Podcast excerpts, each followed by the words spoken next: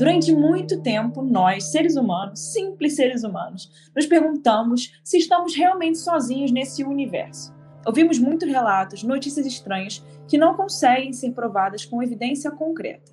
Muitos desenhos e círculos, aqueles famosos círculos em plantações, objetos que foram encontrados que não estão na nossa escala periódica aí da química, que conhecemos lá no colégio. Mas por que, que isso acontece? E se tudo tem uma resposta, por que não compartilhar essa resposta com o mundo? Bom, com provas ou não, é um fato que a chamada vida extraterrestre faz parte do nosso inconsciente. Como a gente sempre vê nos filmes, nas séries de TV, na cultura pop no geral.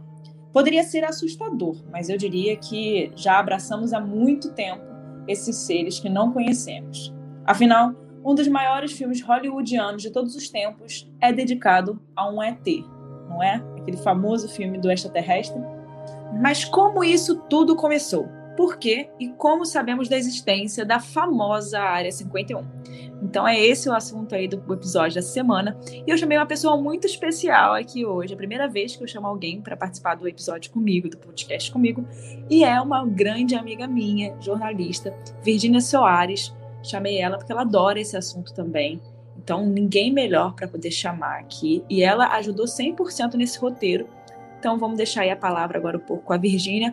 Mas antes, não esquece de ir lá no meu Instagram, arroba com K, Mirandas, com S no final. E posta que você está escutando o episódio de hoje para poder outras pessoas conhecerem o podcast e a gente melhorar aí nesse ranking, outras pessoas conhecerem nosso trabalho.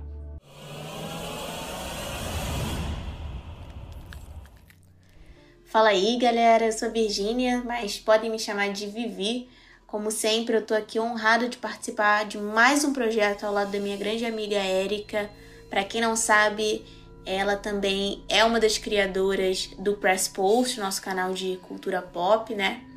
E que venham muitos mais projetos pra gente, para que a gente possa continuar junto trazendo esse conteúdo aí tão legal, né? Um conteúdo de qualidade pra galera que adora cultura pop, é, casos de crimes, como a Erika tá fazendo aqui com casos reais, que é um trabalho super bacana, tá sendo super bem falado. Vamos mandar brasa, vamos partir direto ao assunto, um assunto que eu adoro, que é extraterrestre, galera. Eu me amarro nisso. Teoria da conspiração de Alien é comigo mesmo. Essa famosa Área 51 que a Erika mencionou, a grande queridinha do cinema e conhecida no nosso imaginário por abrigar corpos e naves de outro planeta, é na verdade uma base militar localizada no deserto de Nevada, nos Estados Unidos. Agora, muito pouco né, se sabia sobre esse grande espaço que era controlado pelo governo americano. Acho que as pessoas nem sabiam da existência dele. Até que, em 1989, um homem que trabalhava lá como um físico saiu e, para nossa alegria, resolveu botar a boca no trombone ele deu uma entrevista na TV afirmando ter usado engenharia reversa em naves alienígenas que estavam sendo mantidas naquela área sob posse do governo americano. Mais de 30 anos após sua revelação, que botou a Área 51 literalmente no mapa, Bob Lazar diz ainda sofrer as consequências de ter revelado sua experiência. E o mais curioso, galera, mesmo após todo esse tempo, nada do que ele disse foi provado ser uma mentira. Nada. Bom, mas a questão que fica é o que, que esse cara aí, né, esse tal de Bob Lazar, fazia nessa área 51. A área 51, né, como a gente acabou de dizer, como a Virginia acabou de dizer, não era conhecida antes do Bob Lazar. Então, logo, então imagina, o cara revelou um ultra segredo, né, teoricamente, do, do, dos Estados Unidos, né, do governo americano. Bom, vamos lá. Em 2018, a Netflix, né, lançou um documentário sobre o Bob Lazar e foi aí que veio à tona de novo essa história da Área 51. O nome é Área 51 e Discos Voadores. A produção foi dirigida e produzida por Jeremy Canyon e acompanha diversos depoimentos de Lazar sobre suas experiências passadas trabalhando lá dentro da famosa Área 51.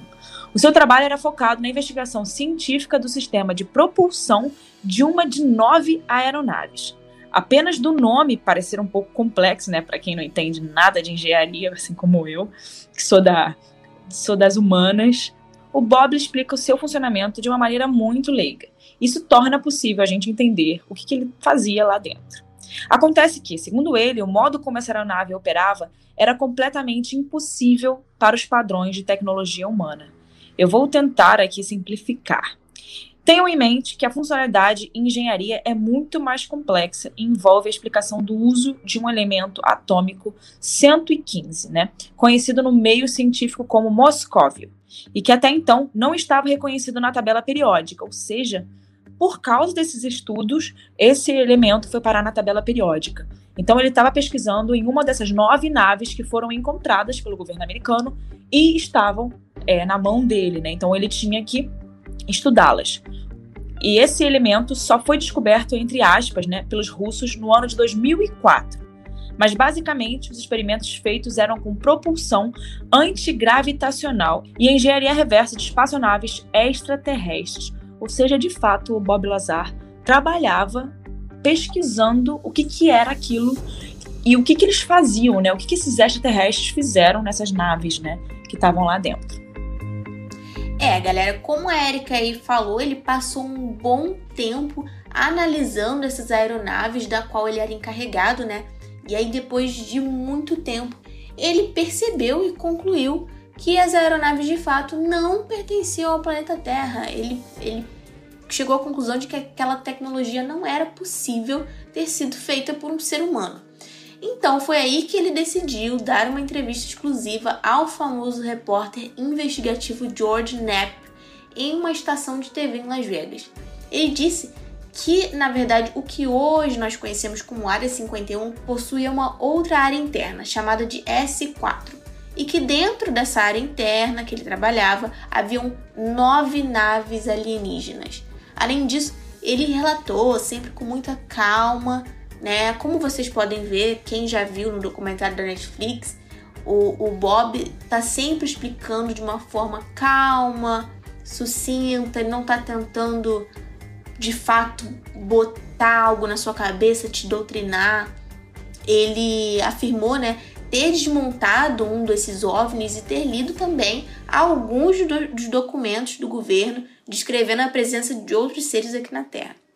Apesar dele nunca ter afirmado que viu de fato um alienígena enquanto trabalhava lá. Mesmo assim, tem uma parte do documentário que é bizarra, que é o seguinte: ele diz lembrar de uma cena que o marcou completamente. Ele viu dois cientistas conversando com o que parecia ser e ter o tamanho de um boneco. Agora, sem querer correr o risco de se precipitar, ele não afirma que possa ter sido um alien, mas ele sempre se perguntou o que estariam fazendo né, o que os cientistas estariam fazendo com um boneco de braços longos em um centro militar. Realmente, assim, na nossa cabeça não faz sentido, né? Não sei se é o psicológico já indo pro lado da teoria da conspiração, mas a gente imagina que seria um alienígena. Bom, o que vocês devem perguntar, né, é como o Bob Lazar conseguiu, né, até hoje estar tá vivo falando de um assunto tão importante e tão secreto para os Estados Unidos. É claro que essa informação na época causou um burburinho imenso, um buzz imenso, como causa até hoje. Hoje, 2021, a gente está falando de uma notícia de 1989, né? Bom, definitivamente a revelação de sua experiência como físico do governo americano não trouxe boas coisas para sua vida. Ele, inclusive, fala muito disso no documentário da Netflix, dizendo que trouxe experiências horríveis para a vida dele. Quando seu nome é buscado, podemos ver palavras como fraude, mentiroso, traidor do governo, conspiracionista. Sabendo do risco que ele corria, né, revelando algo desse nível ao mundo, ele escolheu optar para dar uma entrevista televisiva, algo que lhe garantia um seguro de vida, ou seja, ele escolheu dar a entrevista para poder ficar vivo, né? Tipo, caso escolhessem desaparecer com ele assim do nada, né, a gente saberia o porquê que desapareceram com ele. A sua família também sofreu ataques, ameaças de morte, e de alguma forma todo o seu histórico acadêmico simplesmente sumiu do mapa. Nossa, isso para um, um cara estudioso, né? Era muito, muito importante. Infelizmente, a sua formação como físico e a sua carreira não podem ser comprovadas. Olha isso, o cara mega inteligente. Algo que afeta ele muito até os dias de hoje. Ele acredita que o próprio governo tenha feito isso para descredibilizar suas afirmações na época. E essa, essa mobilização, né, que a gente não sabe de quem, para descredibilizar o Bob Lazar, apagando o histórico dele, como a Erika mencionou, é, vem sendo vem, vem sendo como um tiro pela culatra, né? Porque aos poucos estão surgindo coisas que nos fazem acreditar cada vez mais no Bob Lazar. Por exemplo, teve um vídeo divulgado oficialmente pela Marinha Americana no ano passado, no qual aparece uma espaçonave que bate exatamente com as descrições dadas por Bob nos anos 80, né? Outra questão é, quando ele falou do elemento 115 como fonte de propulsão antigravitacional, o elemento simplesmente não existia. Quando ele descreveu o método utilizado na base para escanear suas digitais e entrar no local, ninguém acreditou. Nenhum dos seus relatos foram provados como mentira, mas pouco a pouco estão sendo provados como verdade. Coincidência? O que, que vocês acham? Bom, pouco a pouco mesmo, né? Porque anos 80, em 2021, a gente está conseguindo ver que de fato era verdade, realmente é pouco a pouco. Mas o Bob Lazar confessou que se ele pudesse voltar no tempo, ele jamais teria revelado a existência da Área 51. Dá para entender ele, né? Porque ele expôs muita coisa ali. Depois disso, eu acho que não tem nenhum outro segredo do governo americano assim tão grande que foi exposto quanto esse, né? Vocês arriscam aí algum outro? Eu não consigo arriscar. A vida de Bob Lazar nunca mais foi a mesma. E ele nunca nem sequer tentou tirar nenhum proveito da sua exposição mundial. Ele teve a sua casa invadida pelo SWAT, FBI e várias outras agências e não tentou faturar com isso. Continua com a sua fala humilde, afirmando a sua experiência e defendendo que esconder isso da humanidade é como um crime. Ele prefere não falar muito sobre o assunto, né? Mas já falou bastante também, né? E tem medo de ainda estar sendo observado até hoje por oficiais do governo. Ele disse, entre aspas, com o risco de parecer paranoico, eu sempre tenho a suspeita de que alguém está me vigiando. É algo difícil de tirar da cabeça. Bom, eu concordo com ele que se eu tivesse um segredo desse, tivesse colocado a boca no trombone, realmente eu estaria com medo e 24 horas em alerta, né? E ele tá assim há muitos anos. É muito louco isso, né? É o, o Bob Lazar é realmente o homem que mudou completamente o rumo da ufologia. Enquanto isso, a comunidade científica nos deixa às cegas, não podendo afirmar com certeza a existência de vida inteligente fora da Terra. Mas e aí, Vivi, qual a sua conclusão no final? O que, que você acha que representa a Área 51, assim, no geral, e hoje em dia pra gente? Eu acho que o Bob Lazar, inclusive as entrevistas daquela época, se você parar pra ver, principalmente aquela primeira entrevista dele, é muito interessante, né? A gente parar pra olhar como realmente ele revelou coisas que talvez, de fato, não eram para ter sido reveladas, né? Bom, Eric, eu sou suspeita aqui para falar e dar minha opinião porque eu acredito sim é, nessas teorias da conspiração. Eu acredito que há um grande segredo que os governos, não somente um, né? Provavelmente o governo russo também, esteja escondendo da, da gente, até porque se a gente for a fundo na história, existem vários relatos estranhos, várias coisas que não batem, várias pessoas que tentaram falar algo e sumiram. Não é o caso do Abu Lazar, mas poderia ter acontecido. É, por, é, por exemplo, é, existe uma aeronave que o governo russo possuía em 1951 que já se camuflava no céu entre as nuvens, tipo X-Men. Então, por exemplo, tecnologia que para a época não seria possível, sabe? Entre outros relatos de aeronave pairando o céu dos Estados Unidos. A gente não sabe se isso é feito por seres humanos, né? E se for, da onde eles tiraram essa tecnologia? Então, é, eu acho que também há um motivo para tudo isso não ter sido revelado, estar sendo revelado aos poucos, né? Ao longo das décadas, soltando um vídeo, uma afirmação, né? Soltando, botando a pergunta na mente das pessoas. A NASA é, tinha descoberto, né?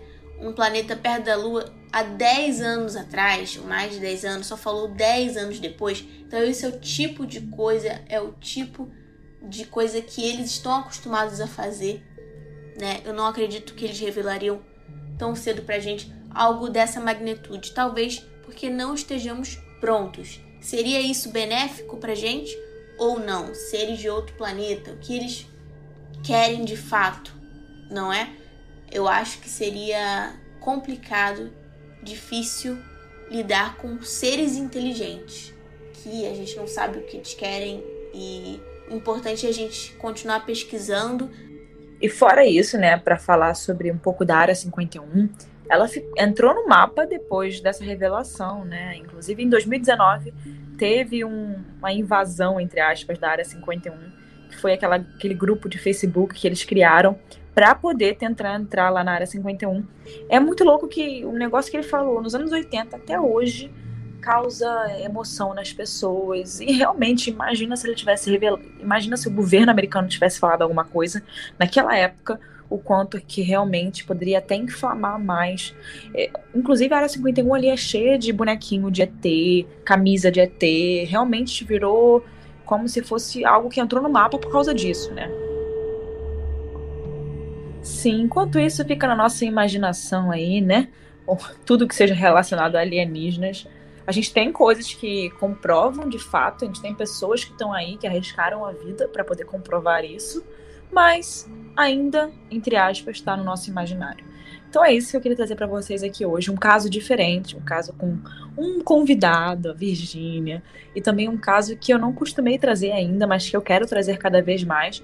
Então, deixem comentários lá no meu Instagram deixem dicas lá no Instagram do Casos Reais, arroba Casos Reais Oficial, que eu quero realmente fazer de outro tipo de assunto, não só sobre casos criminais, mas também coisas curiosas, que é o caso de hoje.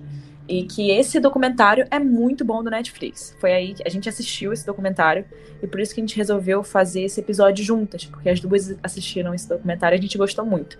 Então, é a indicação do dia hoje. Já termina aí, coloca ali na sua lista esse documentário do Netflix sobre o Bob Lazar, Área 51 em discos voadores.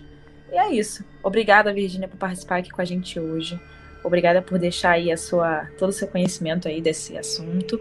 E se quiser, vamos fazer um, um outro episódio sobre um outro assunto, pode ser também, né? E é isso. Obrigada, Virginia. Mas vamos acompanhar, principalmente aqui o caso de Ash, que a gente vai trazer mais episódios sobre aliens para vocês e vamos juntos descobrir mais coisas e levantar mais questões, né, sobre a vida extraterrestre. Até o próximo episódio, gente. Até semana que vem. Beijo.